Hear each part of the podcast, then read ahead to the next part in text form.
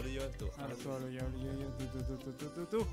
¿Cómo están, queridos amigos? Hoy, día lunes.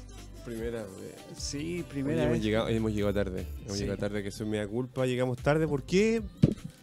Porque llegamos tarde. Porque llegamos tarde, la verdad. Pero bueno, damos comienzo a un nuevo programa más de día lunes, cuando son exactamente, eh, digamos que son las 5 de la tarde con 0 minutos. Sí.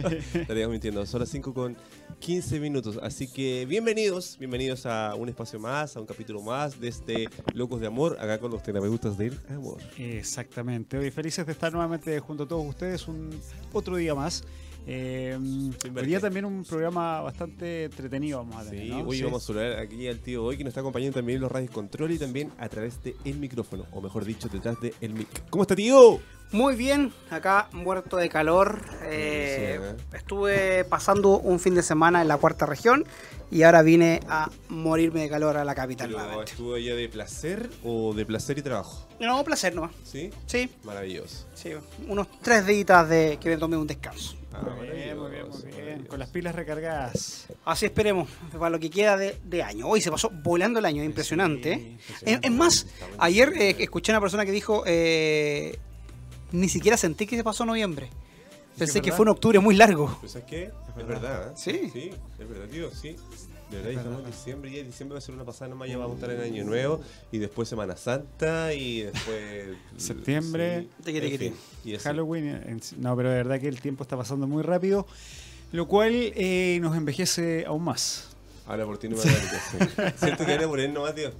Oiga, pero ¿no será esto también que lo de la, lo de la crisis, tanta cosa que está pasando en nuestro país, hace que veamos que Como el que día... como- perdimos el tiempo, ¿no? Sí, como que Sí. vemos que el tiempo... Yo creo que sí. A mí por lo menos como que se me hace súper corto el día. Sí. Y esto de escuchar estas noticias que están pasando todos los días también, yo creo que ac- acorta un poquito el, el día quizás psicológicamente, pero así lo veo yo por lo menos. No sé, a lo mejor Sí, necesito sí, puede terapia. ser, sí, exactamente, puede ser, puede ser.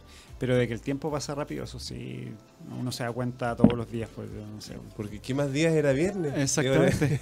Bueno, no, pero recuerden que nos- nos- nosotros instalamos ya las cosas de Navidad en la casa. Yo recuerdo no hace mucho tiempo haber estado guardando lo de Navidad y ya ahora nuevamente A ver, pero ¿cuándo eh, desarmaste todo los en bolitos? septiembre. Ahí está la Ah, madre cordero. No, no, no, pero de verdad, de verdad sí, Como ser, que ¿eh? sí, ahí me di cuenta realmente lo, lo rápido que, que pasa el tiempo. Pero bueno, un día lunes más, 2 de diciembre. Sí. Así es, eh, hoy día 2 de bastante- diciembre. 2 de diciembre, ya, sí, exactamente, 2 de diciembre. Y ni una papa pelada hasta el momento. Sí, Oye, está buena esa. sí. 2 de diciembre y ni una papa pelada, tío. Nada todavía. Y ahí Nada vamos- de y vamos nada. Al, al tema que nos convoca también y que nos tiene que convocar sobre todo a todos los chilenos. ¿Cómo va? ¿Cómo va esto de la, de la crisis? ¿Qué sienten ustedes? ¿Ven algún tipo de cambio? ¿Sigue todo igual? ¿Ha bajado un poco la intensidad? ¿No ha bajado? ¿Qué dice usted, tío? Yo creo que ha bajado, eh, no sé si, ojalá no, no, no quiero herir ninguna susceptibilidad, pero yo creo que ha bajado un poco la, la, la efervescencia. ¿Ah? Como que la efervescencia ya no es la misma, como que hay gente que está aburrida, hay gente que ve que no hay avance y, y- y no sabe cómo, cómo, cómo se puede resolver esto. Entonces, la efervescencia de, de la tercera semana de octubre ya no es la misma No. a esta altura. No. ¿Y eso será bueno o es malo? Esperemos que no sea malo, ¿ah? esperemos que, que esta efervescencia de estar a lo mejor en, en- en Plaza Dignidad, de estar en las calles, de manifestarnos, eh, lo llevemos a otro ámbito, de, de- de- de- de parar nuestro país, ya que este movimiento eh, no lo ha desvirtuado a la gente, sino que lo ha desvirtuado lo- lo- los, que, los que están haciendo eco de esto y, y- y de la violencia, ¿ah? y de tomarse eh, no sé, los que han quemado, los que han saqueado, que no tiene nada que ver con el movimiento, eh, eh, ¿cómo podríamos llamar este movimiento que surgió? El- la revuelta social por, por nuestros Está derechos. el movimiento No, por social. Oye, pero yo una- creo una- que igual no hay ya que romper, weón. Si esa, esa en realidad también es cierto. si La bola nomás, po, Exactamente. Yo tengo una par de ideas que romper. ¿Sí? Sí. Yo tengo unas par de ideas. Pero mejor que no las diga. Mejor no las voy a todo decir. puede ser usado en su contra. Exactamente. en Gente este que estuvo de cumpleaños pueden ir para allá, romper eso, pero bueno. Pero en regiones sí se está viendo, todavía siguen algunas, o sea, de repente aparecen las noticias también que en regiones ha quedado la cagada, o sea, Sí, literalmente. Sí, de verdad que sí. Oye, ¿no, no será de repente qué pasará si esto, si con todas las manifestaciones eh, que hubieran y todo el ruido que, que- se provocó a través de esta, de esta crisis y descontento social, eh, si, se, si se calmaran las aguas, ob- obtendríamos algo si ni siquiera con todas estas manifestaciones se pudo lograr algo concreto? ¿Qué, qué pasaría si las aguas se apaciguan? Me refiero desde la vereda, desde la gente. O sea, no, yo creo que ya nada. O sea, si hasta el momento no se ha conseguido prácticamente nada, si se calman las aguas, como dices tú, a mi punto de ver, yo creo que sería. O sea, el gobierno ahí vuelve nuevamente a. ¿ah? Pucha, yo antes escuché algo, no, no podría decirlo realmente porque fue bien poco lo que alcancé a escuchar de, un, de una persona que subió un video que estaba en el Congreso y dijeron que se aprobó una ley, que esa ley les daba como el 40% más a la FP. Pero yo lo encontré tan absurdo como que ni siquiera quise seguir escuchando, pero era como que esa ley eh, eh, favorecía a las FP y que hacía más rico a la familia Piñera. Yo no lo sé, estoy, estoy diciendo algo que vi en un video de la mañana de una persona que estaba en el Congreso y como que estaban, la gente que estaba de espectador, estaban todos así como muy furiosos. A lo mejor estoy, no, no estoy equivocado porque sí era una buena fuente, pero no alcancé a escuchar bien. Ah, Pero me parece una, una O total... si es así, sería como- O sea que en primer lugar si la gente está peleando por... eh, no más FP. claro. Claro. O sea, lo que pasó no es tan descabellado, chiquillos, porque lo que pasó con el asunto de este 40, ¿cuánto es el que le subieron? 50 lucas más. 40, o sea... 50 mil. 50 mil pesos más. sí, eh, es eh, en beneficio absolutamente de la empresa porque ese 50 mil pesos que van a ganar la gente que ganaba el mínimo eh, a 350 mil solamente sale de un subsidio, sale de un subsidio que se le va a entregar a la empresa y no del bolsillo de los empresarios. Claro. Exactamente. O sea, sí, en realidad nunca, nunca van a perder. O sea, yo creo que hay intereses creados en los mismos políticos que son empresarios. Entonces, obviamente ellos nunca van a perder. Ahora con esto de la dieta parlamentaria que, que supone que, que se va a bajar es algo transitorio por dos meses. O sea, todavía ni siquiera se sabe si realmente va a ser el 50% el que se les va a descontar o, o no. O sea, entonces, bueno, ahí no va. Siempre hay letras chicas ahí que, que uno no sabe. Uno no sabe en realidad en qué va a terminar todo, todo Sí, esto, pero... Esa famo- famosa letra chica ¿eh? que, no, Sí. que siempre va a existir, la verdad. Ah, Exactamente. En todos los En- ámbitos. En todos ámbitos de cosas, Sí. la letra chica siempre va a existir. Hasta en el amor hay letras chicas, po. Hay chicas. Y chicos, claro. Oye, chiquillos, ¿saben qué? Bueno, les tenemos una sorpresa dentro de unos minutos. Eh, al tío- esta es una sorpresa para el tío también. Tenemos una, una invitada a este programa. Ella no es músico ni cantante como nosotros solemos invitar, sino que es una, una amiga emprendedora. Ella es diseñadora, es coaching y, tal vez- y a la vez es emprendedora. Tiene varios negocios, el cual ella le ha ido muy bien. Y entonces le queremos presentar a, la- a nuestro querido público, más que nada como para que eh, la gente también, nos, eh, si quiere preguntarle a ella algunos Ajá. tips, básicamente es eso. Es como enseñarle a la gente que este tiempo de crisis puede ser también tiempo de oportunidades y cómo, en este caso, eh, sacar ideas y cómo enfrentar una crisis económica. Básicamente va por ahí la invitación. No, buenísimo, buenísimo. La, buenísimo, Pam- la famosa Pame Bri. La PAME BRI, sí. Así que atentos todos los emprendedores o que quieran emprender Eso o, es, o eso que estén es. buscando alguna alternativa de cómo generar dinero en estos momentos tan complicados, que se viene una amiga que realmente la lleva en eso. ¿ah? ¿Sabes Pa- que hay una, una, una vez leí por ahí, yo también eh, iniciando un emprendimiento, decían que en Chile hay muy buenas ideas y gente realmente que tiene potencial, pero muchas veces los negocios no funcionan porque la gente no se mm, capacita. ¿cachai? Entonces hay muy buenas ideas, pero si no Claro. sabes cómo llevar a cabo ese negocio, como que puede quedar en una muy buena idea nomás. Exactamente. Exactamente. Así que ya saben, chiquillos, si quieren participar con nosotros hoy día y opinar, nos pueden enviar desde ya su audio al más 569-872-89606. ¿Se lo de memoria? Pero por supuesto que no. Estoy tratando, pero todavía no puedo. Oye, bro, y tenemos nosotros una tocata este viernes también. Es verdad, Sí, esto, no sé si tú conoces un, un dúo bien famoso, ¿ah? Sí. se llama La Otra Fe. Son franco-canadienses los chiquillos, están acá radicados en Chile y tienen un concierto este viernes. Tengo ganas de ir a verlo. Oye, anda, está- anda, va a estar muy bueno, muy bueno, dijera Eche Copete. Esto alrededor de las 10 y media, no, a las 10 y media de la noche. Ajá, sí. Es en el Enjoy Santiago, camino a los Andes, no queda tan lejos, es más o menos como la misma Andes, estación de, de Santiago al Monticello, ¿eh? Sí, más, o menos. sí, lo mismo. Sí, solamente que esto es más recto y para los Claro, Andes más- más curva. Pero sí, Se exactamente. están presentando estos chiquillos, yo los voy a ir a ver igual. Sí, buena, buena, buena, sí. buena, buena. Sí, además que música romántica y en este tiempo, claro, donde el romanticismo ha ido como quedando de lado, como que esto te va a llegar a, a reencontrarte con tu pareja. Está bueno. está Sí, bueno, está además bueno. que dicen que ellos hacen música afrodisíaca. Sí. Así Ah, sí, dijeron, pues verdad, sí. verdad, verdad, sí. Exactamente, han nacido cuántas criaturas a- Claro, ¿no? así que vayan preparados. de los chiquillos, exactamente. Vayan protegidos, por favor. Sí, Porque de ahí el hotel está al ladito. Sí, sí, no Oye, sí que no, este viernes todos invitados al Enjoy. Oye, vamos a una pausa musical así. Vamos, Oye, sentí que ya llegó la invitada. Vamos. Vamos, ¿Qué tío. quieren eh, programar el día de hoy? Solo digo que esta vez se lo vamos a dejar a usted. Queremos que usted programe la canción que Me usted le nazca del corazón. Me cagaron. ¿Sabes qué? Vamos a poner algo de eh, Mon Laferte. Maravilloso. Ya que. Está tan en boga en eh, estos días, ¿no? Exactamente. Y hay claro. varios que quieren eh, pasarle un unas pruebas para cuando sea citada. Ah, muestre las Ah. pruebas. Vamos a poner un temita que está muy, muy, muy de moda y es el último sencillo. eh, se llama Plata Tata. La, ta, ta, ta. Plata tatán. ¿Eh? Vamos entonces con la Fuerte, ¿eh? ¿Aquí dónde? Aquí en Radio Hoy, Plata tatán. la radio de la fanaticada. Ah, por ahí, por ahí. Plata Tata. Estamos de vuelta cuando ya son las Así es. 5 con 30 minutos y estamos acá en otro programa más de Locos de Amor. Así es, somos oye. los terapeutas del Del amor. amor. Hoy lo prometido es deuda, ya llegó nuestra querida invitada. Costó Después- traerla, ¿eh? después Costó de- traerla, compadre. Después de 20 años se ha dignado venir a saludarme. Así, es, sí, así es. Pero bueno, después bueno. vamos a conversar. La gente Sí. ingrata, tú sabes, pues ya cachai. Oye, sí, hoy presentemos ya a nuestra queridísima un Pame aplauso para. Pame Bri, Ya está aquí con en los nosotros. estudios de Radio Hoy. Pamelita, ¿cómo estáis? Bien, estoy súper bien, gracias Sí. Maravilloso. Hoy le vamos a presentar a la gente entonces. Pame Bri es una querida amiga que tenemos que conocimos hace muchos años cuando nosotros estábamos en una en una productora. Sí. Sí, tú ahí Yo eras era como su encargada de redes sociales. Exactamente, Y era como como que- la más loca de la encargada, entonces lo llevaba a hacer cosas locas. Community como- manager. Sí, era su community manager. Sí, maravilloso. De ahí conocimos a Pame Bri. Nosotros Y- teníamos como 16 años. Sí, sí, Ah, Pame tenía como claro. 25, nosotros teníamos 16, 17.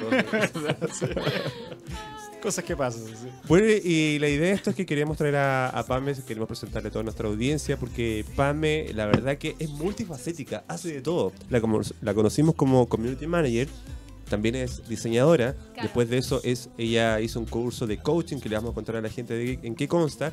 Y de ahí también hizo un curso de littering, que son que le vamos a contar a la gente qué es littering. ¿sí? Lettering, lettering. Lettering, perdón, Lettering, perdón, perdón, lettering. lettering. No, Es que que yo estoy hablando polaco. Demasiado literal. Lo primero, ¿por qué Pame Bri? Por eso, pues, amigo, por lo que contaste, soy súper eh, soy súper hiperactiva, voy para todos lados, cuando Un hemos colibrí, estado ¿no? juntos, ando, Sí, verdad. boto las cosas, soy un desastre. De hecho, usted siempre me decía, bajita, ahora más bajita, porque paso por ahí, no cacho nada, soy Que se acerque un poquito. dispersa. Que la amiga Pame Sí. se acerque un poquito más al micrófono para que. Soy Ahí. bien Ahí sí. dispersa Ahí y, sí. y en verdad me, me aburro muy muy fácilmente, muy fácilmente, Al duermo miércoles. muy poco, entonces en mi familia siempre me decían colibrí. Claro, porque llegaba, hola, ¿cómo está? Y el grito y Ah, boto todo y soy un desastre. Y Pame Bri es, es- es la casa Pame también y igual, es ¿eh? Pame y colibrí. Ah. Así Claro, que cuando claro. me hice el Instagram público, ya, obvio yo tenía que meter colibrí por algún lado. ¿Y cuál es tu Instagram? Pame Bri, ¿cachai? Pame Y Pame- Pame Bri es la casa también, es igual. Sí, dispersa. dispersa, no paro, como que de hecho me enojo cuando estamos así como echados, ¿Ya? como que me empiezo a desesperar, digo, oh, estamos perdiendo vida, entonces, ¡ah! arriba, arriba, y como que, claro, eso me... ¿Y la me familia te, te sigue el...? Pucha, sí, gracias a ¿Sí? no sé quién. Eh, mi marido igual es como, por eso nos dicen colibrís a los tres, po, porque mi Ah. hija es el doble Sí, de verdad, colibrí que sí. yo y el caco igual. Entonces ahí entre los tres, claro, no nos invitan tanto a tantas partes. Ah, es demasiado, demasiado intenso.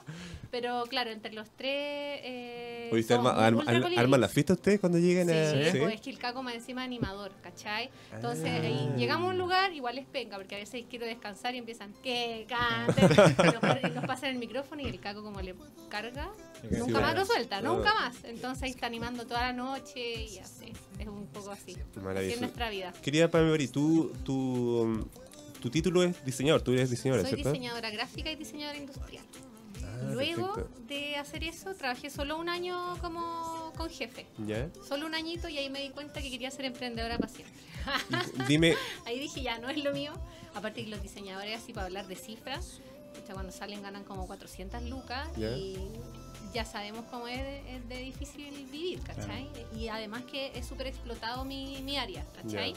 Entonces ahí empecé a hacer, hice una empresa, bueno, hice varias, pero cuando los conocí a ustedes tenía esta empresa que prestaba asesorías de redes sociales a, a las grandes marcas. po.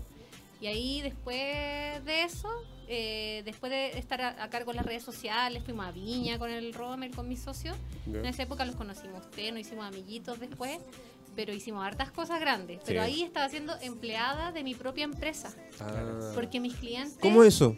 Sí, pues pasa. Pues. Muchos muchos muchos chilenos dicen que son emprendedores y de repente se terminan agobiados porque eh, terminan siendo como empleados de su propia empresa que crearon. Por eso, pero uno, no, uno no piensa bien al principio, quería emprender nomás.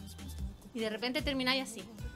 Como en- mis clientes eran mis jefes. ¿Y cuál, ah, y, y cuál es la diferencia entonces? ¿Cómo ¿Cuál es hace la diferencia de un emprendedor a Porque un- la idea, a- a mí- la idea que yo tuve después Sí. era primero hacer algo que te guste, no Ya. hacer algo, no emprender nomás, hacer algo que me guste y ojalá eh, ganar lucas mientras no estuviera teniendo que trabajar, onda, que se vendieran las cosas sin tú tener que estar ahí.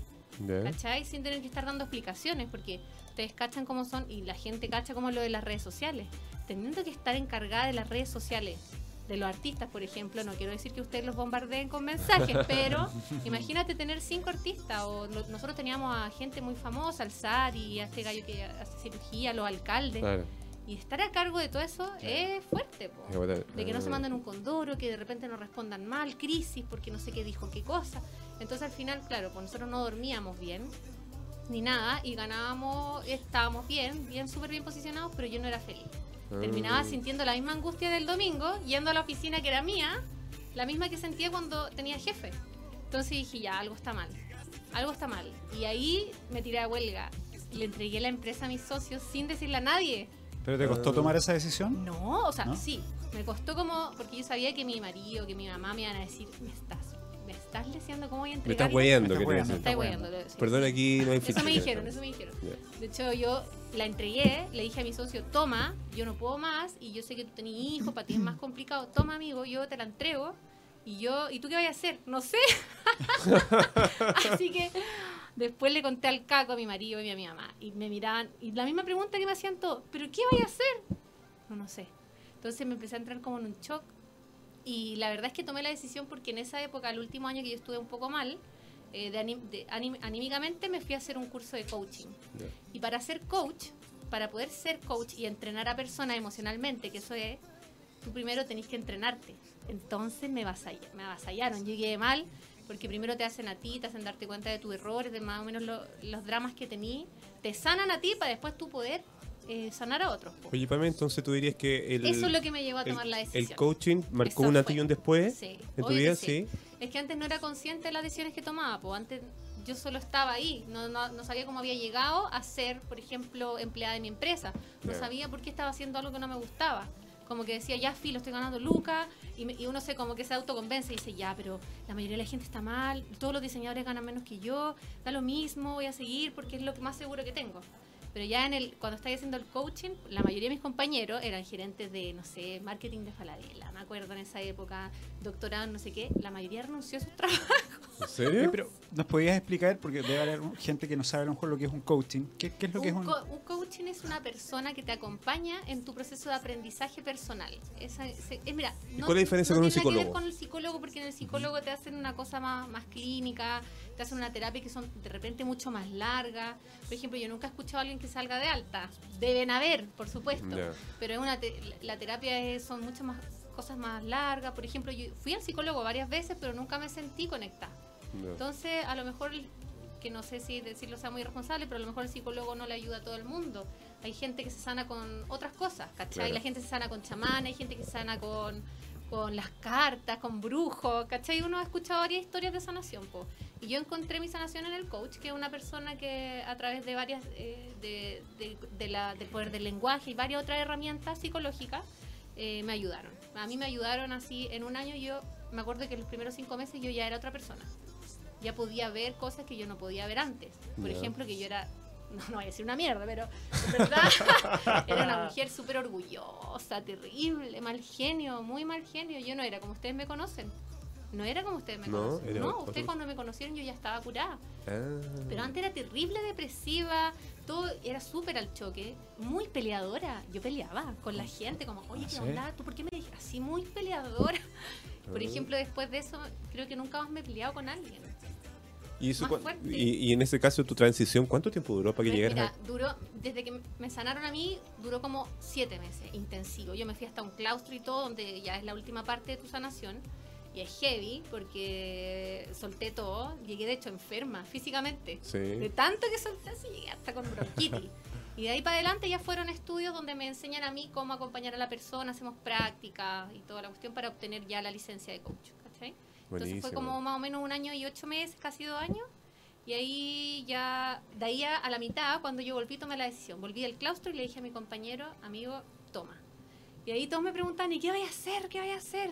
Y yo, amiga, no sé, mamá, o Caco, por fa- el- mi esposo, por favor, denme un tiempo para saber lo que yo quiero hacer. Y en ese tiempo me metí a ayudar a la empresa de mi marido, que es la Casa Scout. Y ahí me, obviamente, yo no puedo parar de hacer nada, pues nunca estuve echada, siempre hice más cosas. Y de ahí empecé como yo mismo a diseño, ¿no? terapiarme. Claro, dije, quiero ser diseñadora, pero voy a terminar haciendo lo mismo. ¿Qué me gusta a mí? ¿Qué me gusta? Y ahí salió lo de las letras. po. Yo siempre he hecho letras, siempre he hecho, estaba antes. ¿Cómo se era llama el- el- era- el era rapera, el- ¿cachai? el- Entonces hacía mis grafitis, Ah, mis ya. cuestiones, hice, hice cosas malas en mi juventud. Pero ahí eh, yo amo las letras, siempre las amé, ¿cachai? Entonces me puse a hacer talleres. Ah, en ese tiempo que me quedó, me puse a trabajar de esclava de la empresa de mi marido. Ya. Y, y en el tiempo que me quedaba, empecé a hacer talleres yo. Oye, ¿tu marido te pagaba bien o no? Me pagaba como lo yo. ¿Sí? No, mal, me explotaba. Ah, no, está bien. Entonces, no, pero ¿qué era lo salió que de ahí? Pero yo me sentía como ya, tenía que ayudar. No, y trabajar con el marido, no, no. ¿Es malo? Nos terminamos agarrando el moño, po, porque yo quería hacer las cuestiones a mi manera, ¿Ya? él quería hacer... No, mal, mal. Y después más encima no podéis separar entre que él mismo que te lleva a la casa, entonces lo odiaba. Claro. Que- Oye, qué maravilloso. Estoy contando, yo, soy, yo cuento todo. No, pues, está problema bien. de filtro. Por eso te trajimos al programa, querida amiga. Soy súper zapa. ya, no, pero así que chao, no. Yo le dije, yo siempre lo, lo he ayudado en, el- en algunos temas de diseño, me deja sacar mis propias colecciones de letrita ahora, enfocada a los scouts. Pero bueno, al final me entregué a las letras, después, de, o sea, me preparé mucho. Después me decidí, porque yo era muy miedosa, acuérdense que era otra persona, Sí. y me decidí ya, estoy preparada. La gente empezó, la de mi familia, mis cercanos, decían, oye, qué lindo tu trabajo, qué lindo trabajo. Y yo decía, sí, muéstralo, muéstralo, Nica. ¿Qué le va a gustar? ¿Qué, qué le va a gustar esta cuestión? Nada que ver. Y me puse de a poquito un día, decidí, ya, voy a mostrarle y si no le gusta a nadie, filo.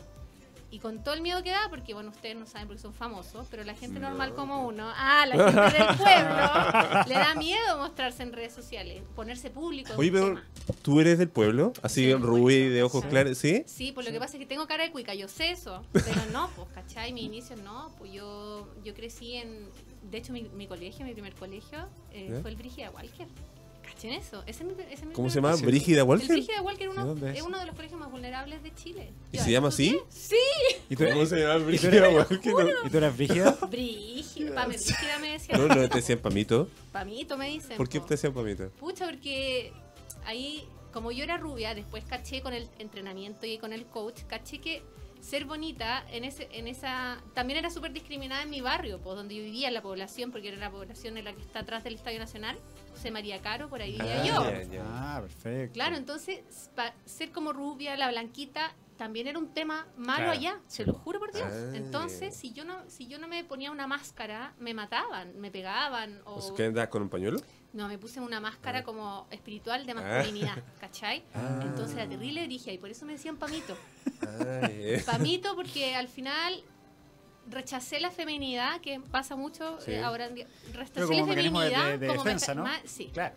Adiós la feminidad, soy un Pamito y era la Pamito y jugaba a la pelota y salía con mi amigo y chao lo que tuviera que ver con mujeres, porque a la hora que pasaba algo un niño se fijaba en mí, no, mal, mal, me iba, me iba muy mal como con las minas, así con las mujeres me tenía mucha mala. Entonces al final decidí como tener amigos, muchos amigos hombres y ser pavito nomás. Ya. Y hasta así fue hasta que fui mamá.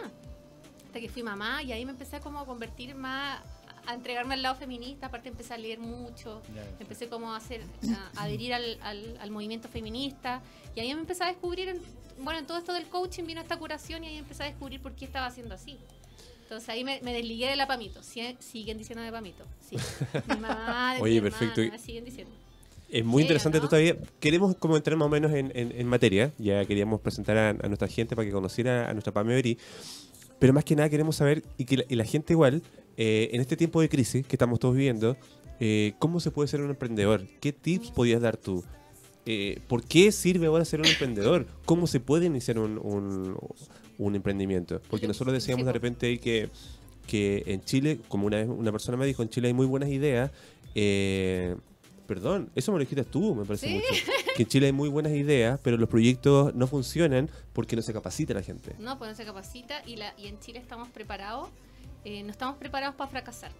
De hecho, se castiga mucho a un emprendedor que fracasa, porque se le da, se le quitan los créditos, ya fracasó. Entonces, eso en otros países, por ejemplo, premian a los, emprendedores que fracasan, fracasan, porque se sabe que tanto fracaso lleva al. Entonces, le siguen dando oportunidades.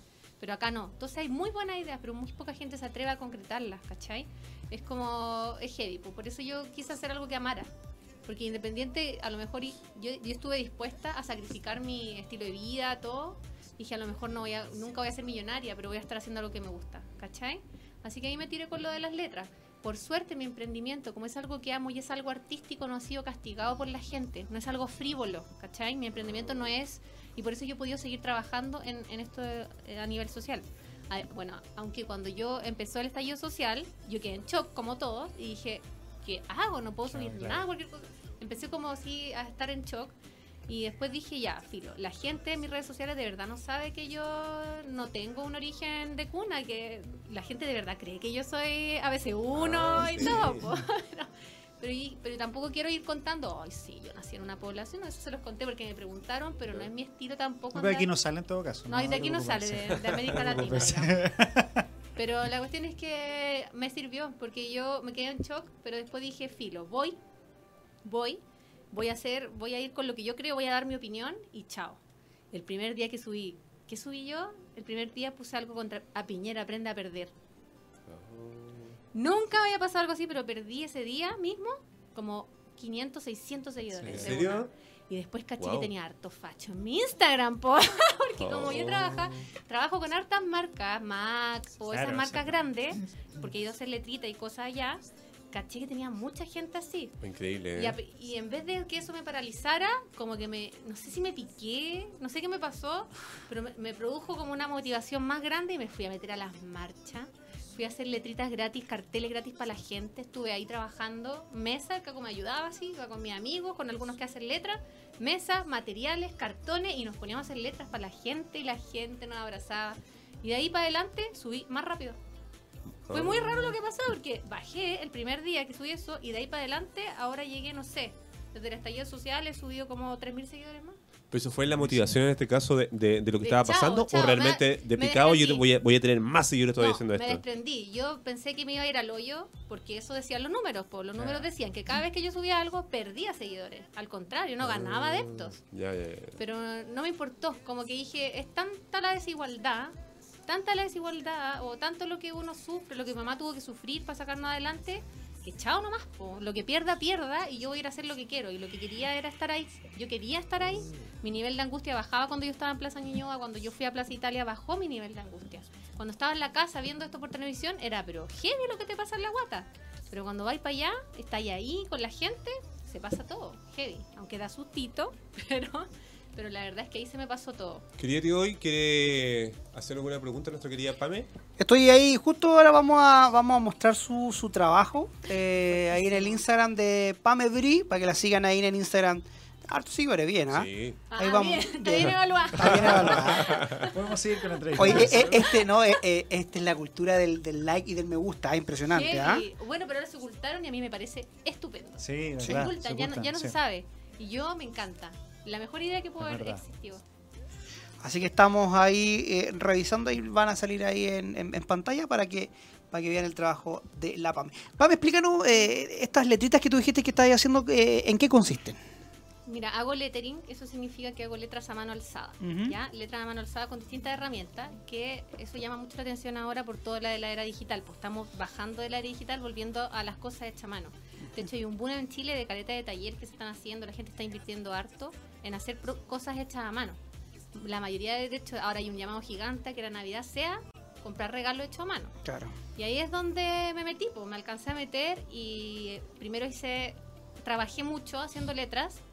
Dos años ya llevo haciendo letras para distintas marcas. Me han llamado, por ejemplo, de Mac o de, Gran de Milka. Azaleya, Ahí está el, Milka. el Piñera aprende a perder. Claro, ese fue el, el primero. ¿Dó- dó- ¿Dónde lo podríamos me poner acá? encanta. ya, y ahí, bueno, me llamaron de, me, llamaron de hartas marcas y empezó a, esto sin querer. Yo no, me, no, me- no sabía que me iba a ir tan bien, de verdad. Y después de dos años preparándome en distintos talleres y cosas, me puse a hacer yo mis talleres. Y este último tiempo he estado recorriendo Chile, haciendo talleres por Sí, todos lados. buena. De hecho, diciembre lo tengo llenito y ha sido una sorpresa. Para mí es heavy ver llegar a, a- a una ciudad y que la gente me salude, me quiera. Y yo, ¡ah, qué onda! Y yo soy súper eh, mala como para actuar así como influencer, ¿cachai? Como decir, hola, sí, obvio que me conoces. No, entonces la gente como que mira mi cara y yo... Mira, ahí está la. mira. Sí, llevé a Sí. mi hija a la marcha y causó furor. Salió en varios medios así con ese cartel. Porque ella es como, tiene una cara muy ruda ahí. Sí, esa, sí. esa imagen se hizo viral en otro Instagram que la subieron. Estuvo muy buena. Oye, Sí. buenísima. Esa es mi nieta, mi mamá hablando del Instagram de mi hija, que no se da cuenta. Claro, ¿verdad? Siempre digo, mamá, salte. ¿Qué estoy haciendo mal? Oye, Pame, entonces, ¿tú qué le dirías entonces a la gente que ahora está mm, en sus casas? Hay gente que obviamente perdió sus trabajos, hay Ay, gente que sí. realmente quiere emprender, pero no sabe cómo emprender. ¿Cómo crees tú que puede ellos afrontar esa decisión? Pucha, yo creo Porque que hoy día es tiempo, es tiempo de oportunidad también. sí, lo que pasa es que hay que, hay que arriesgarse, yo creo que es la primer, el primer tip. Decir, ya, filo. Puede que lo paséis muy mal. Yo lo pasaba muy mal el, el primer, el primer tiempo, cuando no tenía seguidores, no tenía nada, no- nadie me llamaba, yo estaba haciendo letra. Es la media puesta, po.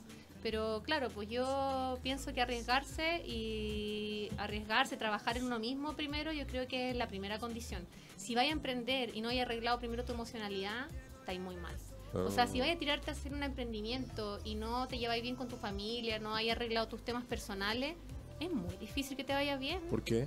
Porque no estáis sanos, pues, no tomáis decisiones saludables, tomáis decisiones por tener plata, por tener cosas, pero el fin último del ser humano no es tener cosas, es ser feliz. Entonces, ante eso, mi consejo para siempre es que cada vez que emprendan un proyecto nuevo, primero se sanen. Se sanen, trabajen con ustedes, aunque duren un poco más en la, en la pega donde están, pero que tengan la herramienta para poder sal- como sanarse mentalmente, trabajar en usted y después que se terapeen donde sea y como sea, y luego, se, y luego toman una decisión cuerda y consciente de lo que quieren hacer. ¿Cachai? Antes de arriesgarse hay que estar sano. po. Porque todos dicen arriesgate, dale, y el otro ahí teniendo Y- la media embarrada su familia. Oye, Claro. pero, ento- pero entonces todos los, todos los emprendedores que han sido exitosos, que les va bien, es porque realmente De se hecho, la- sanaron. La, mayoría, la mayoría de, la- de las que le está yendo súper bien en redes sociales y todo, han pasado por procesos de reconstrucción o han tocado fondo. No sé si eran, Ah, sí, bueno, las sí. grandes historias son de personas que han fracasado, han tocado el fondo y luego empezaron a salir. Y cuando, y cuando cuentan sus historias de cómo empezaron a salir son puras sanaciones. Y las sanaciones no tienen que ver con psicólogos, tienen que ver con gente que les tocó en su camino, que son grandes maestros, ¿cachai? Personas que estuvieron clave, eh, mundos que estuvieron clave, no sé. Yo por eso digo, da lo mismo lo, lo que te sane, si es una bruja, si es un psiquiatra, un psicólogo, una terapia alternativa, reiki, lo que sea, pero primero sí o sí hay que trabajar con uno. ¿Y cuánto se demora más o menos uno en sanarse después de tocar fondo, como dices tú? Porque obviamente una, una persona así queda con Nunca, una mentalidad Nunca. negativa. No hay, una, no hay una fecha. Tú nunca te terminas de sanar. Porque nun- somos seres humanos imperfectos y no, no somos no, no tenemos el futuro en las manos. Entonces puede pasar cualquier cosa al otro día y tú reaccionar mal, cometer errores.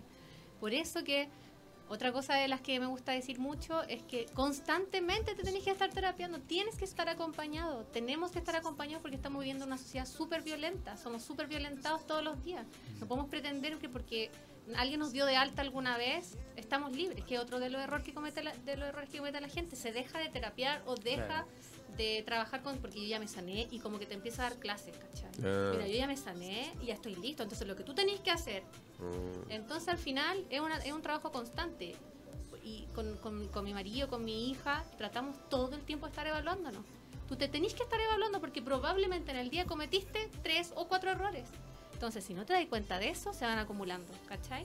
Entonces eso, pues las reuniones familiares son importantes, el estar con- constantemente hablando, el estar constantemente terapiándote, leyendo. Ah, bueno, hay hartas cosas, pero la cosa es nunca abandonarse y con eso viene lo bueno, ¿cachai? Es un resultado, la plata, lo que, el éxito y todo eso es un resultado de tu felicidad nomás, ¿cachai? oye, para mí, ¿cómo podríamos llevar Soy esto? como una tarjeta de felicitaciones de Navidad. Oye, para mí, ¿cómo podríamos llevar todo esto que nos acabas de decir acerca de la sanación? De primero sanarse antes de emprender algo, ¿cómo podríamos llevarlo esto al, al problema país que, está, que, estamos, que estamos teniendo sobre- desde la vereda de- del pueblo? Desde la vereda del pueblo. Es que es lo mismo que está pasando ahora, amigo. Lo mismo. La gente y lo que está haciendo Piñera y por qué no para nunca esto, porque él está, está reprimiendo al pueblo, no quiero sonar así cuática, pero él está reprimiendo al pueblo diciendo que la violencia, que la violencia, pero en ningún momento él, su mea culpa es muy arbitraria, es como, lo hemos hecho mal, ¿cachai? Palabras como demasiado amplias, pero en ningún momento ha dicho, si, él, si Piñera se parara y dijera, vamos a condenar también los hechos de violencia, también a los delincuentes que han cometido con cuello corbata. Dijera tres casos que están procesándose de lavados de dinero y cosas así, y la gente se calmaría un poco, porque la- la- incluso esto que está pasando no está siendo justo, porque están tratando de reprimir a la gente que está en la calle, pero ellos siguen libres. Entonces la gente no está viendo ningún cambio real. ¿Cachai? Por eso digo, primero trabajense, que alguien lo asesore. Oye, Pame, Pame, y, emocionalmente. ah, y si hacemos, Y un- y- luego, y si hacemos una dinámica, si tú tuvieras que coachar al presidente, Ay, no lo caucharía, yo creo. pero No, no hagamos... Está preparado. Lo hagamos- que pasa es que, te, te digo, amigo, para cauchar a alguien, no es como que tú puedes decirle, "Ay, amigo, anda psicólogo, anda. No, tú no puedes decirle eso. Yo creo que a él le podrían poner un psiquiatra, de hecho, yo creo que tiene asesores, debe tener un coach. tener, claro, Debe tener un coach al lado. pero muy malo. Muy malo el coach, weón. Mira, es que yo siempre pienso, ¿quién es el asesor de ese huevón? Por favor, ¿quién es, weón? ¿Quién es? ¿Quién le está diciendo? Decía, sale de nuevo y di, di que está la cagada. Di El lo diablo. que estáis trabajando. Es muy fuerte. Uno queda, pero impresionado ante tanta estupidez. Entonces, es súper importante, yo creo. Al, eh, coaches no te pueden hacer, ah, eh, no te puedes, no puedes ir tú, tenés que ir voluntariamente Ah, y, y- y tú, tú decir, yo necesito ayuda. Es el- lo primero. Así que yo no creo que él tenga la humildad suficiente para decir, necesito ayuda, traigan a alguien. Y eso es lo primero, pues. Yo también tuve que pedir ayuda. Obvio. Cuando pedí ayuda, todo- pero para eso tenés que dejar tu ego de lado y reconocer que probablemente la estés cagando. ¿Cachai? La estoy cagando y con eso viene lo demás. Que Mm. me da mucho susto. ¿Y qué pasa? No solo con Piñera, con la gente. Pierden Es que eso- todo. Eso te iba- eso- Pierden todo antes de reconocer que la cagaron. Claro. Y a mí me da mucho susto que sigan más muertes, más cosas, hasta que alguien venga y decir la cagaste. Y que, como que, ¿Con qué se va a dar cuenta? ¿Con qué, qué es Ah. lo que necesita para darse cuenta? Y Hechos- eso es lo peligroso. Ah. ¿Cachai? Eso es lo peligroso, que si- siga sin darse cuenta. Si el pueblo tuviera un líder, un líder, y tú tuvieras que escuchar ese líder del pueblo, Ah, sí, ¿qué es lo primero que harías ahí? sí. Si tuviera que pucha, le, le- le daría la herramienta de la escucha activa. Eso es lo más importante. ¿Qué es eso? Porque lo que pasa es que la gente está muy preparada para responder preguntas. Están todos preparándote y en el sistema educativo te, te preparan para responder bien. Te Mm. preparan para responder. Incluso te preparan tan bien para responder que no escucháis lo que te están diciendo. Estáis escuchando qué dice para poder agarrarte eso para responderle. Como, ganar, ganar, po. Mm. Entonces lo primero que le daría a esa persona sería la herramienta de la escucha activa para que realmente escuchara lo que va a- lo, lo- escuchara al pueblo para que realmente fuera a representarnos. Porque si no todos queremos tener la verdad nomás. Sí. Para eso hay que escuchar nomás. Hay que escuchar, escuchar y luego formarse una buena opinión para poder ir a, a combatir y, y ser realmente un representante del pueblo, ¿cachai? ¿Pero será que el presidente no escucha o se hace el huevo nomás? Yo creo que él no tiene la habilidad. Perdió la habilidad. Él, él Pero eso de no la pierde habilidad solo. Piñera, la pierden, la, la pierde la gente que está como metida como con cuestiones del ego, pues si todo el mundo le está sobajeando la espalda constantemente, es muy difícil que tú digas, hoy puede estar cagándola, ¿no? Pues si todo el mundo está, presidente, bien, Ajá, presidente, sí, pues, bien, sí. salimos de esta, presidente, muy bien, ustedes saben cómo son los políticos, yo trabajé con ellos, los conozco, vos. y, to- y el que se atreve a decirle algo malo, como que el otro se desespera, así como, me está diciendo que la, la cagué, como, hay que tener una- un tono para decirles algo que hicieron mal, ¿cachai? Entonces, bueno, yo por eso duré súper poco, porque imagínense a mí con un político, lo tenía loco. Lo tenía Está, está- loco. está buena la Sí. conversa, sí, pero vamos a ir un ratito a una pausa comercial. Vamos. Y volvemos acá en Locos de Amor junto a Pame Bría acá en Radio Hoy, la radio de la fanaticada. Mundial. Bien, bien, bien, ya estamos de vuelta, ya son las 6 con 5 minutos hoy y tenemos que acordarnos, por supuesto, de nuestros queridos auditores que nos pueden ya, ya saben, enviar su audio si quieren opinar también de este increíble tema junto a Pame Bría, al más 569-872-89606. Si hoy han llegado mensajes no? Sí, ¿Sí? enojados. Ah, Enojados. Que no las pescan. Mira, hola lofitos. Lofitas. Las infieles como siempre escuchando los saludos a las fans oficial del amor, ¿ah? ansiosas esperando la junta. Eso. Oye, un saludo a todas nuestras queridas lofitas que siempre nos acompañan todos los lunes. Antes de este programa era los miércoles, pero ahora ya hace poquito este es el segundo lunes Sí, ya que estamos al aire. Así que besitos a todas las infieles, a las lofitas, eh, que nos vamos a ver ya el 7. El, siete nos el juntamos. 6 primero ¿Pero van nos juntamos en el? Enjoy. Es que el tenemos 6 primero un y el 7 concierto. tenemos una mansa junta. En Sí. serio, yo voy a ir a hacer letrita. ¿En serio? ¿Sí? gente, pues. Van a, van a haber muchas niñas y van a haber muchas sorpresas. Sí, muy, muy las maravilloso. Bueno, chiquilla, esta es una sorpresa. Esta es una sorpresa para ustedes que le, le trajimos acá a la Pame Berí, justamente que ella nos está contando parte de su vida, cómo se inició en su negocio, cómo se inició en este emprendimiento, cómo logró ser otra persona. Oye, Porque pero- antes era un demonio y ahora es un ángel. Podríamos preguntar si el coaching también sirve para las parejas, Sí. eh, para el ámbito amoroso. Sí, la verdad Sí. es que es lo que es lo que por la gente es lo que más llega por, por amor, en verdad. Sí. Sí. Lo que más como que consultan es por amor, porque el amor como se desborda en tu emocionalidad, la gente ahí necesita ayuda. La Claro. gente no va porque tiene pro- problemas con la familia, la gente va porque la patearon, porque la van a patear, como que esos son los impulsos de las personas Oye, para ¿Y cuáles ¿Qué son los, los- los problemas más recurrentes, perdón? Te voy a preguntar por los problemas más recurrentes en cuanto al, al amor. el ego descontrolado de la gente. El ego descontrolado de la gente, el que la lleva a tener como este, este, esta cuestión media rara de posesión, como de que la persona es tuya y que eh, miro a otra y le di los mensajes, esta- estas cosas media raras de celo. ¿La celosa normal? ¿Qué dice? cel- Celosa normal, eso es como lo... Sí, las celosas normales son como las que más acuden. Y la verdad es que hombre, también los hombres. Sí. No, también es celoso, Sí. ¿no? No, los hombres. Menos nosotros. Sí, todos menos nosotros. Todos sí. menos Y nosotros. el Claro. caco. Y el caco y el El tío Caco es- tampoco. No, el caco no es celoso, no puede serlo. ¿No puede? No, no puede, o sea, al principio sí fue, Sí. Pero ¿sabéis qué? Las personas son celosas cuando tu otra persona ta- no es celosa, como que se amplían los celos. Como que algo te está escondiendo, porque ¿cómo no puedes ser celosa? Entonces, como me conoció y, y yo no era nada de celosa, eh, tiene un, tuvo un problema. Y aparte que como no soy celosa, eso me ha llevado a que, mi, a que mis ex pololos sean muy amigos míos. Yo soy amiga, nunca terminé el lazo ni tampoco remember, nada de eso, porque nos hicimos amigos reales, ¿cachai? Mm. Porque tampoco, me da lo mismo lo que hicieron después de su vida. No necesitaba como saber con quién se iban a quedar o pololeaste con ella ahora, yo sabía que te gusta. Todas esas cosas que pasan cuando ya ni siquiera quería a otra persona, pero es una cosa de ego. Y como eso yo lo tengo solucionado, el caco, claro, tuvo que aprender a, por ejemplo. Pero porque le convivir. primero, ¿no? Sí, no, está coachadísimo. claro, porque el papá de mi hija no es el caco, pues es el Feli. Porque mi hija tiene 11 años y llevo 5 años casada con el caco.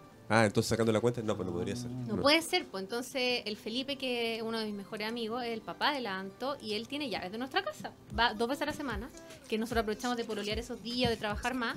Dos veces a la semana nosotros llegamos a la casa y él había hecho dormir a la Anto, se va. Ah, Nosotros oye, pero- llegamos y Oye, se va. pero, bien, ¿ah? Sí, no Sí, sé, o sea- esto en mi cumpleaños siempre me molestan, fotos, fotos, porque es como, parece que es anormal esta situación, pero para nosotros es lo más normal y la Anto es la más feliz. El. Caco es súper amigo al Feli y todo. Oye, digámosle a las lofitas si hay alguna también que necesita algún coaching. ¿Por Oye, qué no? sería bueno Sí, co- aprovechemos que está aquí la, la PAME. Mira, el coach Eh, no da consejos, pero puedo dar guías. Pero si Sí, hay alguna que esté sufriendo por amor, quiere conquistar a No, esa pareja sí. o, que, no sé, la haya empateado hace poco. No, ¿Por qué sí, no pues, aprovechen sí. ahí de enviarnos su mensajito, alguna consulta, PAME? Porque no- nosotros lo- nos los damos de coaching, po. Ahí nos quedaron los coaches del amor. Y le hemos dicho pura weá que Ahora el sí que co- viene verdadera terapeuta. La próxima semana los terapeutas van a estar fotos con sus dos ex. No, mal. Sí, aprovechen a la PAME. La coach, O sea- el coach no da consejos. O sea, estamos Uno hablando los grandes errores son los consejos. Todos tres meses hemos estado dando puros consejos de mierda, entonces, Cristian. No, lo que pasa es que no se puede. No se puede, porque uno da consejos Te lo desde- dije. Desde, desde su propia experiencia personal. Pero un terapeuta que no es un le sirven coaching. a otros. No, po. No. Tampoco los, bien, tampoco entonces. los tera- No, po. ¿No? ustedes son amigos que dan consejos. Por su- pero, No, perdón, no nos quite el título, somos terapeutas del amor. Terapeutas del amor dando. ah, sí, lo- los coaches no dan pero quedan consejos. súper bien. Los coaches no damos consejos, no. Ya. A- Ustedes que son una guía, acompañamos, son como una guía. acompañamos al otro a que se dé cuenta, porque las personas saben lo que tienen que hacer. Si tú le preguntas, ya, pero sí, ya, ¿qué tenés que hacer? Terminar con él. Termina, po, es muy heavy, pero cada persona tiene la respuesta de su propio problema. Pero por otras cosas, presión social o lo que sea, se niega. Yo la otra vez tuve una novia que yo le digo la novia fugitiva, que voy a guardar su nombre obviamente, pero que se tenía que casar. Ah, la Carolina. Ella se tenía que casar. no es mentira, no se llama Carolina. Imagínate la chuntaba. No. No, sí, la Pero se tenía que casar, se tenía que casar. Y me decías que yo me tengo que casar. ¿Y por qué? Me gusta otro y siempre me gusta otro, el amor de mi vida. y- Pero no es que me tengo que casar porque ya está todo listo. Entonces, Ah. igual es heavy, pero la gente es capaz de casarse porque ya está todo comprado. Claro. Por el que dirán, por el que dirán. La gente va mucho a compromisos que no quiere ir. Yo no quiero decir que ustedes lo hagan, pero la gente en general es capaz de ir a un cumpleaños aunque no quiera porque es para mi cumpleaños. Yo, si ustedes van a mi Ah. cumpleaños porque yo fui a su cumpleaños, no vayan. Porque a mí me carga la gente que hace cosas por compromiso. Yo trato de verdad de nunca ir a nada si no quiero ir. Pero sí, pues es verdad que de repente uno hace cosas por compromiso, ¿ah? Sí, pues, ¿por Sí, pues, qué? sí, sí, Nada que verdad. ver. Eso es súper feo, porque si la otra persona lo supiera, no, no lo querría, ¿cachai? Yo no quiero que ni- nunca, oja- ojalá, escúchame bien, que, que el caco esté conmigo porque ya llevamos mucho tiempo. po. ¿Cómo vamos a terminar? Me muero. De hecho, nuestro contrato es renovable cada Cinco cinco, años. años. Tú sabes, amigo. Yo lo sé. Cada cinco años nosotros evaluamos si queremos seguir juntos y todo y nos volvemos a casar. O sea, una condena, ahora- cinco años y un día. Cinco años y un día. Y ahí evaluamos y el caco dice ya, sí, tú estás bien, tú y yo estoy bien, nos volvemos a casar. Porque esta cosa del Oye, matrimonio buena. forever, yo Buena. no soy muy católica, perdón si hay alguien por ahí, pero yo no creo mucho en eso del amor eterno, aunque te, y tenéis que aguantar todo porque ya están casados. No, para mí es como hay que trabajar, cultivar y si eso ya no se puede, lo mejor es que cada uno sea feliz por su lado. Hasta que la muerte nos separe, ¿no? ¿No va contigo? Hasta que las peleas no se paren a mí. Oye, quería para Mary, y esto, ¿cuál sería, tú crees, eh, el, el mayor problema de una persona que, que, que no puede salir de una relación tóxica? No, uy, las relaciones tóxicas. Wow, pero es que eso está en la ¿Sabes orden del día, que siento que, bueno, todos hemos pasado por una. po. Sí, po. Ya digamos la verdad. Sí, ¿verdad? Ya que levante la mano. No, no, por supuesto. todos hemos pasado por una y, y siento que es un proceso de aprendizaje. Po. Está súper normalizado porque dicen como que lo- las mujeres no la- los hombres pasan N por relaciones tóxicas sin darse cuenta. Pues ellos, ellos sí que les, a ustedes sí que les cuesta darse cuenta. Sí, po. Porque no está normalizado que sea al revés. Pero la verdad es que uno no escucha a nadie en una relación tóxica. Pierde, la- pierde la sensación de escucha. Pierde, pierde la sensación, sienten que, sentí que te están separando. Cuando te dicen, amiga, sal de ahí. Amiga, amiga, no será mucho. Y tú como que sentís que te atacan. Hay, amiga, hay gente que se enoja cuando le dicen, ¿Sí? amiga, yo siento que él no es muy bueno. Como que Se enojan con la familia se también. enojan con la familia y después las amigas ya no le quieren dar consejos ni nada porque al final uno termina trasquilar. Porque después lo volví a ver juntos Sí, y ya no, po. no querís nada Sí, pues exacto. pero es súper importante porque la persona está atrapada. No es que yo pueda darle un consejo ahora a esa persona atrapada y la persona diga, salí. No. Lo que el consejo, la guía es para la gente que está cerca, siento yo. La gente que está cerca tiene que vivir un proceso de acompañar a la persona. No sirve de nada decirle a esa persona que se aleje. De nada. Lo único que sirve y lo, y lo único como regalo que les puedo dar el coach es que pregunten. Siempre. Vivan preguntando cuando se junten con esa persona que está atrapada y ustedes sepan esto. ¿Cómo estáis? ¿Estás feliz? ¿Cuánto tiempo más vas a seguir en esta relación? ¿Te ves de aquí en cinco años más con él? Esas son preguntas poderosas que hacen que las personas solas vivan un proceso de reconsideración, que digan, no, pues no me veo con él. No, pues no es lo que quiero para mi vida. Sin tú tener que decirle, oye, pero en cinco años más nica te casáis con él. No, porque eso finalmente rebota en el cerebro. Es una respuesta frontal y la gente se asusta. O no quiero vivir sin él y empieza como un rechazo hacia ti. Entonces, lo único que pueden hacer ustedes, como si, si quieren a esa persona a la que están en esa relación tóxica, es acompañarla, estar súper más cerca que antes. Y eso significa tener relación- eh, conversaciones profundas. A través de algunas de las preguntas que, que yo les dije que se llaman preguntas poderosas. Hay varias en internet, pueden buscar. Preguntas poderosas son la clave. Y no solo para las relaciones tóxicas, para cualquier problema. Re- Recuerden amigos, eh, mándanos tus mensajes, vamos a preguntarle al tío hoy si tenemos algún otro mensajito que podamos leer o escuchar. Recuerden que el más 569-8728-9606 es tu línea amiga. Hay, hay una que se está arrepintiendo porque escribe, escribe, escribe, Y borra. regresa. Y borra. Escribe, escribe, escribe, borra. Entonces parece que le están dando la respuesta. O no sé, porque escribe, escribe, borra. Escribe, escribe, borra. Oye, que tenía una pregunta igual. Vamos al, al otro espectro o al otro plano. ¿Algún coche que te haya tocado hacer esto en la parte sexual? Ah, sí, mucho. ¿Sí? Sí, porque eso igual le interesa saber a la gente. Más para las mujeres que para los hombres. ¿Ya? Que las mujeres vivimos súper atormentadas con lo sexual y la verdad es que mentimos mucho. po. Sí, porque mentimos mucho. po. Porque finge Fuimos- mucho. Fingimos mucho. Oh. De hecho, hay un estudio que leí la otra vez que decía que una de cada diez mujeres en Chile no llega al orgasmo. Mm. Porque hay mucha desinformación, demasiada desinformación. Las mujeres creen que si no llegan al orgasmo por penetración, están haciendo algo malo ellas. Y la verdad es que la mayoría de las mujeres no podemos llegar al, orga- al orgasmo por penetración, pero no se puede biológicamente. Entonces, claro, po, ante toda la pornografía que hay en las mentes de las personas y de las mujeres, claro que el coaching sirve, porque hay que hay que estudiar, hay que informarse, hay que hay que saber cómo es tu cuerpo. Tu cuerpo está preparado para llegar a un orgasmo de, con penetración. ¿Es el único orgasmo que puedes tener? No, ¿cachai? ¿No? Obvio que no, pues amigo. No, pues amigo, por la cresta. Pero hay gente que a lo mejor no sabe, por a lo mejor hay que creen- gente que po, cree hay- que solamente con la penetración No, llega lo que pasa es que, lo que, Hay pasa gente es comiendo que chocolate y llega Sí. Lo que pasa es que eh, el punto G de la mujer está en el clítoris, ustedes saben. Sí. Mira, cli- digan clítoris, ustedes Clítoris. pueden. Bien, Clítoris. bien, es que hay gente que no puede. Así que para hablar de esto, ah, entonces clítoris.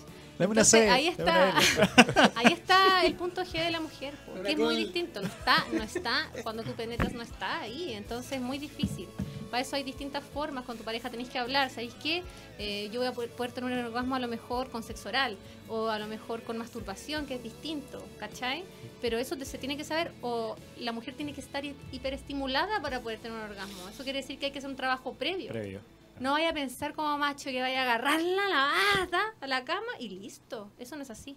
¿Cachai? como- No es así como muestran en las películas. Y eso es un trauma gigante. no. Porque si tú de chica que creciste viendo estas cuestiones o estas películas incluso que no son pornográficas, pero que lo que muestran es te amo, guapa. Y la mujer sí gra- termina cuando termina el hombre, que eso es lo que en nuestro imaginario está. Terminó el hombre y la mujer se baja como satisfecha, ¿cachai? Y eso no es verdad. No es verdad. Todos estos años he estado engañado. Esa es la verdad. Entonces, claro, lo primero que hacemos en una sesión de coaching sexual es como derribar los mitos, porque ellas empiezan a decirme al menos a mí la verdad. Porque si me la dicen a mí, empiezan ellas a sanarse y a, a empezar a un proceso de conocerse, ¿cachai? Heavy, ¿eh? No, heavy, heavy. He quedado mal, no sé qué. Me habrán mentido, chicas. Sí, ok. Lo peor es que uno no se da cuenta. Obvio, ojo. Eso es lo peor. Una de cada diez mujeres, obvio que les mintieron, cabros. ¿Para qué les voy a Y decir? la mujer se da cuenta si uno tiene orgasmo, ¿no? Obvio, el tiro. Esa es la cuestión. es la tenemos la desventaja, posibilidad. Sí, tenemos sí, la posibilidad de mentir, ¿cachai? Y como la mentira es una herramienta poderosísima en- instalada, muy instalada, la ocupáis para evadir, po, para que no te dejen de querer, po, ¿cachai? Porque para nosotros es mucho más importante tener la relación, algunas mujeres es mucho más importante que no te vayas tú, a que no te salgas de mi vida, a mejor finjo. Digo, hoy me encantó de verdad y el mejor de la vida, el mejor, ¿no? Pero no es verdad, ¿cachai? Solo para que no te vayas con otra. Se me siento muy triste, sí, me siento decepcionado también. Sí. Ya, bien. un golpe al ego. No, los hombres tienen que conversar con su mujer, decirle ya, dime la verdad, ¿qué es lo que más te gusta? ¿Cómo te gusta? Hay que empezar a Y te conversar. imaginas, y de repente tú preguntas y se te empiezan a salir con... O sea, el tamaño importa. No, no, ¿No? tampoco, es un mito. No, pero en serio. Es un mito, ¿Es un porque mito? es un mito, porque está a, a muy poco, por ejemplo, Pero ¿a ¿por qué la mayoría dice que sí? el punto Yo- G está ahí? Yo creo que Pero depende, yo ¿eh? creo que Depende, ¿eh? Porque si yo tenía una amiga sí. que la- lo conté una vez y, la- incluso la comunidad que ella llamara y no quiso, que su ex de hace mucho tiempo años atrás eh, lo tenía como un dedo meñique. Ah, lo que y- pasa es que esos son, Qué maravilloso. son hipertrofias. Esos son Claro. Eso es súper distinto, po. eso es súper distinto porque es una hipertrofia. De todas maneras pueden tener una, pueden tener relaciones saludables, ¿cachai? Lo que pasa es que la mujer está eh, está condicionada a que sea perfecto, ¿cachai? Pero no es, no tiene que ser así, hay distintos métodos, po. está muy en tabú todavía el tema de los dildos, de los juguetes sexuales. Claro, no llegar al orgasmo solamente por la penetración, No, sino y- por y otros... si- Y, si no es eso, hay otros millones, para las mujeres sobre todo, millones de, de maneras de llegar. Entonces está muy demasiado en tabú. Entonces, si hay una, un, un pequeño problema, mejor separémonos. Y ahí la mayoría las separ- y, la- y las, sepaci- las separaciones, la mayoría son por temas sexuales. Sexual. Y en la cama están todos los problemas. Hay una, hay un, hay una, una- un- ¿cómo se llama? Una teoría que dice eso. Cuando empieza a cagar el problema en la cama, ya, tu relación empieza a deteriorarse. por ¿Eso significa que hay que dejarla, hay que servir la cama? ¿Dejarla tendidita? ¿A eso o no? Pero Yo también no- se yo, arregla no yo no sé de yo no sé de no, qué estás hay hablando. que, hay que ser, de verdad, hay que tener. Hay que dejar muy la cama bien- deshecha. Muy bien la, la parte sexual, o por lo menos muy bien conversada, muy bien No, pues explorada, es verdad, para poder sí. tener una relación que es sólida, pues duradera. Heavy. ¿Se puede tener una buena relación que dure años de amor, de amor pero si, si el sexo no funciona? Es ¿Se que puede? algo falta, po, ¿no? Es muy difícil. Para ti, Es ¿qué, muy tan- difícil. qué tan importante es el sexo en una relación? Un Para mí, porcentaje. Para mí es 50 y 50. 50 y 50. Sí, 50 y 50. Perfecto. Sí. Oye, Muy ¿saben amarilla qué? mi respuesta. ¿Saben qué? Este, este tema está realmente como para escuchar esto, lo que quiere decir la ¿Orgasmo gente, dices ¿eh? Sí, escuchemos orgasmo en vivo. Manden sus orgasmos al más 569 Mande sus funas de 872 orgasmo. ¿A usted le ha pasado, 89606. Tío, ¿usted se lo sabe memoria el número? Obvio. A ver. Sí, era mi ex eh, celular. 872 El que tuve que cambiar. po. Más 569-872-8960. Este tema se puso muy bueno, así que ya saben, chiquillas, por si no lo sabían, porque realmente hoy día yo me he desayunado, he tomado once Sí. y he almorzado con esto. Porque a lo mejor a la estuve casa, toda la... es Que nos digan, todo- ¿llegan a sus orgasmos o no llegan a sus orgasmos las amigas que están Toda la vida estuve a lo mejor eh, engañado. ¿Cómo le preguntamos en Ah. la casa si llegan al orgasmo o no? Es que da cosa preguntarle, po. De este es el pro- no tiene que darles cosas, tienen que crear un contexto Ah. para preguntar. Porque uno se imagina, hablemos de sexo, y se- te imaginas con ella sentada, ya cuéntame. Y no es así. Uno puede conversar, hay instancias muy ricas para conversar del sexo y es en el sexo, es después del sexo. No tenéis para qué imaginarte como ya, tengamos una reunión, mira, quiero saber si te estáis yendo o no. O claro, terminaste. ¿Llegaste? Sí, hace como si- media si hora. yo de repente Sí, sí, hago, hace rato. a ver, hagamos ya una dinámica. Yo que estoy en la casa quiero preguntarle a, a mi mujer lo del sexo y preparo así como un, Un picote- un vinito, picoteo ¿cachai? viendo una película. No, sería, No, ¿no, cierto? una película, pues bueno, no, como, a ver, te voy a poner una película, para ver si te motiváis. O no, vamos al cine para preguntarte. que en los un comerciales, weón. Voy a decir, sexo es lo mismo que la vida. Para todo tenés que generar un contexto. Tampoco voy a llegar y hablar con un tema importante en una pelea, que es el gran problema de nosotros con una relación. Estoy enojada por una cosa, pero... Y también la otra vez me dijiste...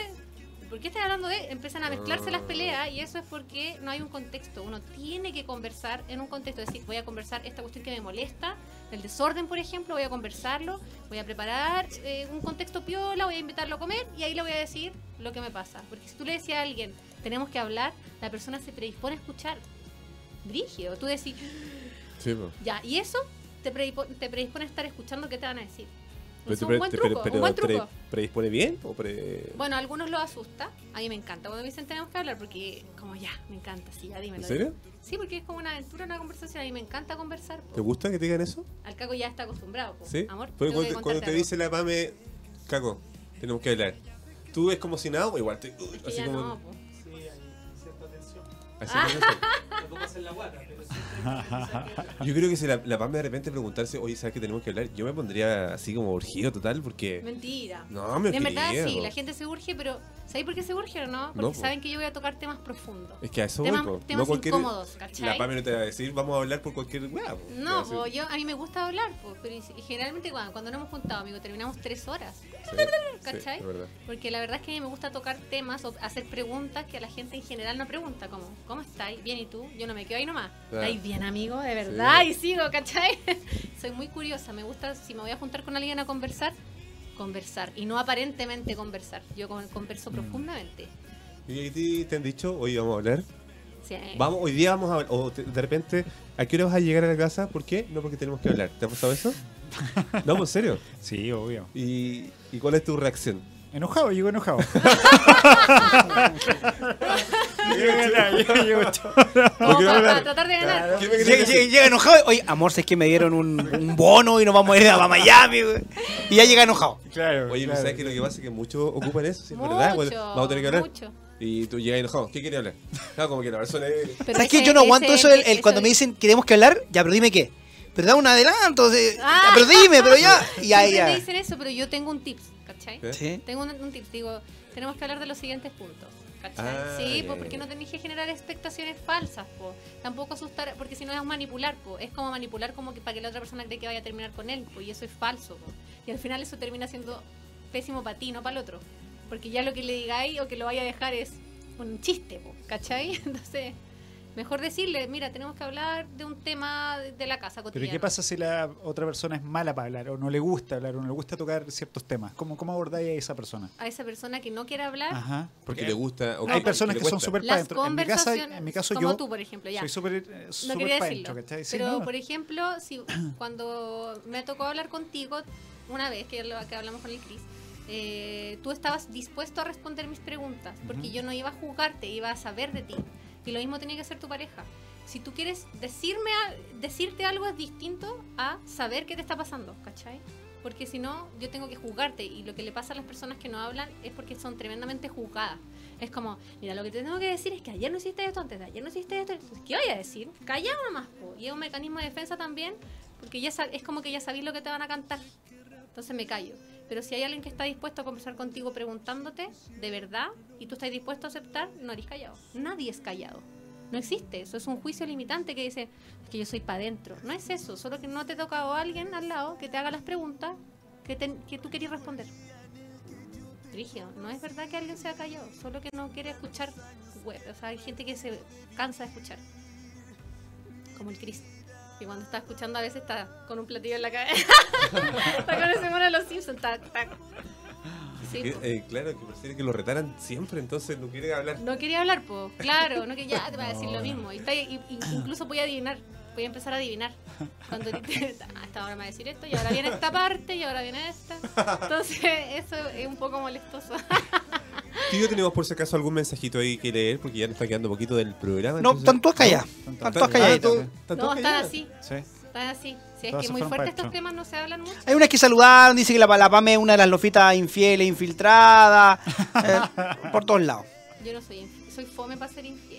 Ah, No, no, porque no, es que ellas tienen, ella. eh, ellos tienen un, Un fan club. un fan club que se sabe llamar las Sí, infieles. Ellas se pusieron las infieles. en ese serio? sentido. Ese otro grupo no son las lofitas, son las lofitas Sí. infieles. Están las lofitas y las lofitas infieles. Sí. Inf- Infieles, ¿por qué? Porque resulta que ellas son seguidores de otro, de otros artistas también, entonces, y, y como que los otros fans les prohíben. De otro cantante nacional. Claro, entonces. No vamos a decir cuál. Que no vamos a decir que cuál.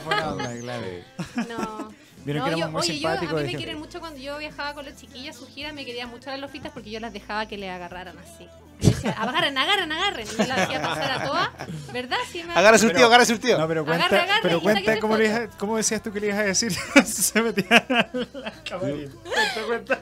Ah, ¿verdad? Que tú le ibas a decir algo cuando se metía. Claro. Me- Es que teníamos engañado a toda la gente y yo era la hermana de los chiquillos, po, porque si no las gallas se ponen celosas. Po. Yo soy la hermana, po, y me trataban, oye, usted es su hermana y lo ha visto así como que son buenos para el deseo, ¿no? Dije, no, mi hermano son súper serios. Yo actuaba como su hermana. No, pero si se metían corriendo, yo le agarraba las mechas, ¿no? Y decía, no, ya. Sí, porque a mí me tenían encargadas las chiquillas por la. No voy a decir quiénes, pero me tenían encargadas. Me estaban, estaban encargados, encargadísimos. Marca personal. Pero los chiquillos de la banda son más desordenados que los chiquillos, tengo que decirlo. Esos Siempre, los sí músicos que siempre. Somos, somos unos caballeros. Sí.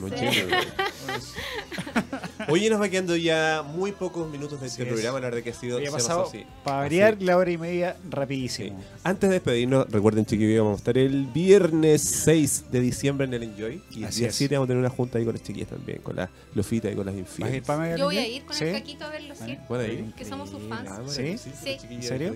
¿Son fans? Oye, Sí, pues somos fans. Nosotros siempre lo escuchamos en la radio. ¿Sí? La Oye. gente no odia porque ya, la otra fe. Y, y como que están listas las canciones para escuchar, pues. ¿Tiene playlist ya listo de Love? Listo, el que Sí. nos gusta a nosotros. Entonces tenemos así, ta, ta, ta, ta. Adivinen cuál es mi favorita. Ah. De hecho, la podría hacer en letritas, no la he hecho. eh, Bueno. perfecta para mí. Sí, esa es mi favorita. Sí. No, es que la amo. Tú me pintaste una, una La chaqueta, y nunca lo ocupáis, Sí. te tengo acá. No, No, sí, no, no le gustó. Este bueno no le gustó. ¿No le gustó? Digo la verdad, mentira. Sí, sí, mírame. No le gustó. Mira el weón, no te gustó. No, sí me gustó. Fuertísimo. Y también ella La fue la que me pintó.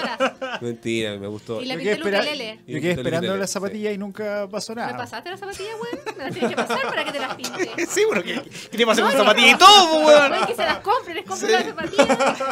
Hola chicos, Oye. saludos de su infiel. ¿Cómo hablar con alguien que es malo para conversar? Dice ahí la amiga. No, está súper Te tocó no, otra, sí me mira. tocó otra. Una amiga del Chris. ¿Pero le puedo responder ahí la que Sí, obvio. Lo mismo que le dije al Chris, yo lo que pasa es que cómo hablar, hablar no es tan bueno, porque en el fondo le estáis hablando, le estáis diciendo algo que tú, lo que pasa es que uno quiere que lo escuchen. Entonces, si tú quieres que él hable, que es distinto, tenés que preguntarle, no hablarle. Si tú le hablas y le contáis, es que yo me siento mal por todo lo que me haya hecho, bla, bla, bla, le estáis contando algo que él ya está, está listo. Ella sabe lo que le vaya a decir, pero en toda su forma. Entonces es súper importante que si tú quieres hablar con él, o sea, quieres descubrir lo que le está pasando a él, tienes que preguntarle, hacerle preguntas. Preguntarle, de hecho, primero si él quiere responder tus preguntas, ¿cachai? Que es como lo más importante. Oye, aparecieron todas las lofitas. Hicieron, estaba muy interesante el programa, estábamos todos escuchando. Así que saludos de las lofitas. Oye, queremos también esto presentar a nuestro querido amigo Caco, que tiene su emprendimiento también. Sí. Él tiene una en la ruta vegana. Sí. Así que síganlo ahí en Instagram. ¿Cómo se El llama? guatón vegano. El guatón, El guatón vegano. vegano. No, guatón vegano. Perdón, guatón vegano. El otro día él me, me invitó, Sí. me invitó a, a- a participar de la experiencia y me llevó a un restaurante vegano. Yo no soy vegano, Sí. pero la verdad que la comida es exquisita. Así que, compadre, No síganlo. tiene nada que ver con la vega, ¿no? No, No. lo di- dije- dijeron lo mismo. Se- se- Arroba guatón vegano, síganlo ahí en Instagram, chiquillos. Sí, ¿Y a mí somos veganos los dos. Sí, Sí, Es otra sí. cosa fuerte. Eso Sí. es, es un. En el un- camino de Ahí aparecí te comiéndote un sanguruchote. Ese, pues, ese Sí. es vegano. Hoy se rico. Oye, no, Sí. era exquisito, es que los Fue como el sabores eran muy segundo buenos. paso, te sanáis y empezáis a, a tener un nivel de empatía muy heavy. po. Ese es otro para otro programa muy Otro interesante, programa, hablar sí, de, de, de- de los veganos y qué, qué realmente ¿Cómo significa transformarse ser- una persona vegana igual es- fue complejo o no? No. Porque tú no toda la vida fuiste vegana. No, pues yo llevo un año y medio con el caco, llevamos un año y medio nomás. Pero fue muy fácil, po. lo difícil es lo otro. Sí, po. Fue fácil. Fue fácil. Ah. Fue, fue, fue como lo difícil en realidad es la gente que te lo hace difícil. Pero, y- y- La pero- gente que dice, mi mamá, yo voy a cualquier parte con el caco y dicen, ellos son veganos. Y yo no le he dicho a nadie que quiero que me diga, oye, por si acaso, ellos son veganos. Pero esto de la ruta, eh, ustedes van y comen en diferentes locales. Ah, Eh, ya. Y después, y después suben eh, ahí a El la. caco lleva, Ah, lleva gente que no sea vegana. ¿Cachai? Eh, La idea es llevar a gente que Ahí, no es ahí, vegana. ahí. Pero, hombre, por Dios, tenemos cinco micrófonos. No, pensé que estaban cortados ahí. ¿Cachai que a mí no me invitaron? No, el Chris no fue. No, el Chris estaba no, invitado. No, yo no pude ir, yo no pude ir. No no quiso ir, no quiso ir. Es que yo no soy vegano. Ah, no, no, yo no pude ir. Un asadito, un asadito. claro, Tío. un asado. ¿Está hablando? La pregunta que le estaba haciendo. ¿Cómo es cómo funciona eh, este Instagram que ya lo estamos mostrando ahí? Guatón vegano. Eh, ¿Cómo tú vas a comer a diferentes lu- lugares y invitas a gente? La idea es visibilizar. El, el Instagram nació para visibilizar este maravilloso mundo del veganismo que es más que comida, digamos, y, y hay distintas motivaciones para cada uno de los veganos para hacerlo, digamos. Y la idea es hacer una, una ruta de los distintos locales que ofrecen en sus cartas eh, alimentación en base de plantas. Perfecto. ¿cachai? Entonces ahí hemos, hemos ido a, a varios lugares, ahora vamos a empezar a invitar a, a- a distintas personas influyentes como mi amigo Sadi, eh, para que muestren en su mundo también que, que la comida vegana es rica y que se puede Aportar. comer igual. y se pueden alimentar sin sufrimiento de por medio. Querido amigo, una consulta, una pregunta así que me tiene muy intrigado. ¿Por qué guatón vegano? Lo que pasa es que yo en mi vida pasada, ah, yo era el guatón parrillero. A mí me Ah. encantaba la parrilla, los cortes, el, el fuego era un arte y, y lo aprendí de, de varios maestros en la vida. Entonces, finalmente, claro, pasé de guatón parrillero a estar a cargo de lo- cada uno de los asados de mi familia, de los amigos, siempre era yo el parrillero. Y pasé de guatón parrillero a guatón vegano. Guatón vegano. Ah, esa, es la, esa es la, esa es la, esa ¿Y es la la transición? historia, ¿Y cuánto esa es la tiempo? transición. ¿Y te, te costó la transición? De par- Oye, porque de, de parrillero a vegano tiro. es, es Un mundo. Es fuerte. Es como que es como algo cuando vaya al doctor y te dicen, mire, usted usted deja de comer carne, no se va a morir, pero no, no va a ser por eso.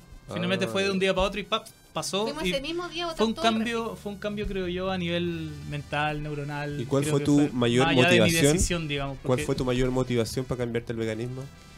Finalmente me convencí de que, de que es una cuestión muy conspiracional, digamos, lo que voy a decir, pero finalmente me convencí de que acá alguien nos vende un poquito la enfermedad y nos vende el remedio por otro lado. No sé si conocen Ah, las sí, farmacias sí, sí. y los y los Sí, y los cómo que se llaman los laboratorios.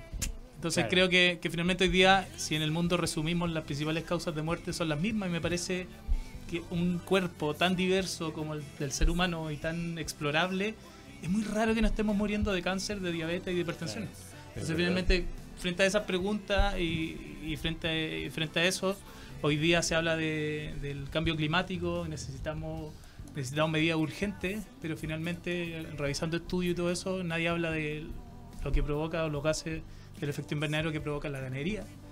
¿Qué, es lo que provoca más Ni los grandes, ni las grandes organizaciones a nivel mundial solo hablan de combustibles fósiles, De los aviones, de los aviones, del transporte que no- no nada. de lo humano, de las grandes ciudades, de la industria, pero nadie habla de la ganadería, entonces finalmente, claro, eh, ahí se encuentra un tema finalmente que con, con- hay algunos veganos muy apegados a la liberación animal, y hay otros muy apegados a la salud, y hay otros también que lo hacen por el planeta, entonces hay distintas aristas que se pueden que pueden desembocar en una en una dieta vegana, pero pero ahí estamos. Oiga, interesante que- el programa de hoy día. Hoy, chiquillos, de verdad queremos agradecer que nos hayan Oye, acompañado. Son bacanes los dos. Son, son muy bacanes. Con sí. razón están juntos, ¿ah? Con razón están Sí. juntos. Sí. Bueno, en serio, costó, la verdad ¿eh? que estamos muy contentos de que hayan venido. Se agradece eh, el que hayan estado hoy día acá en, junto a los terapeutas del amor. Amor. Oye, nada, y nosotros ya nos vamos a comenzar a despedir, chiquillos. Hoy día nos pasamos ya cinco minutos. Sí.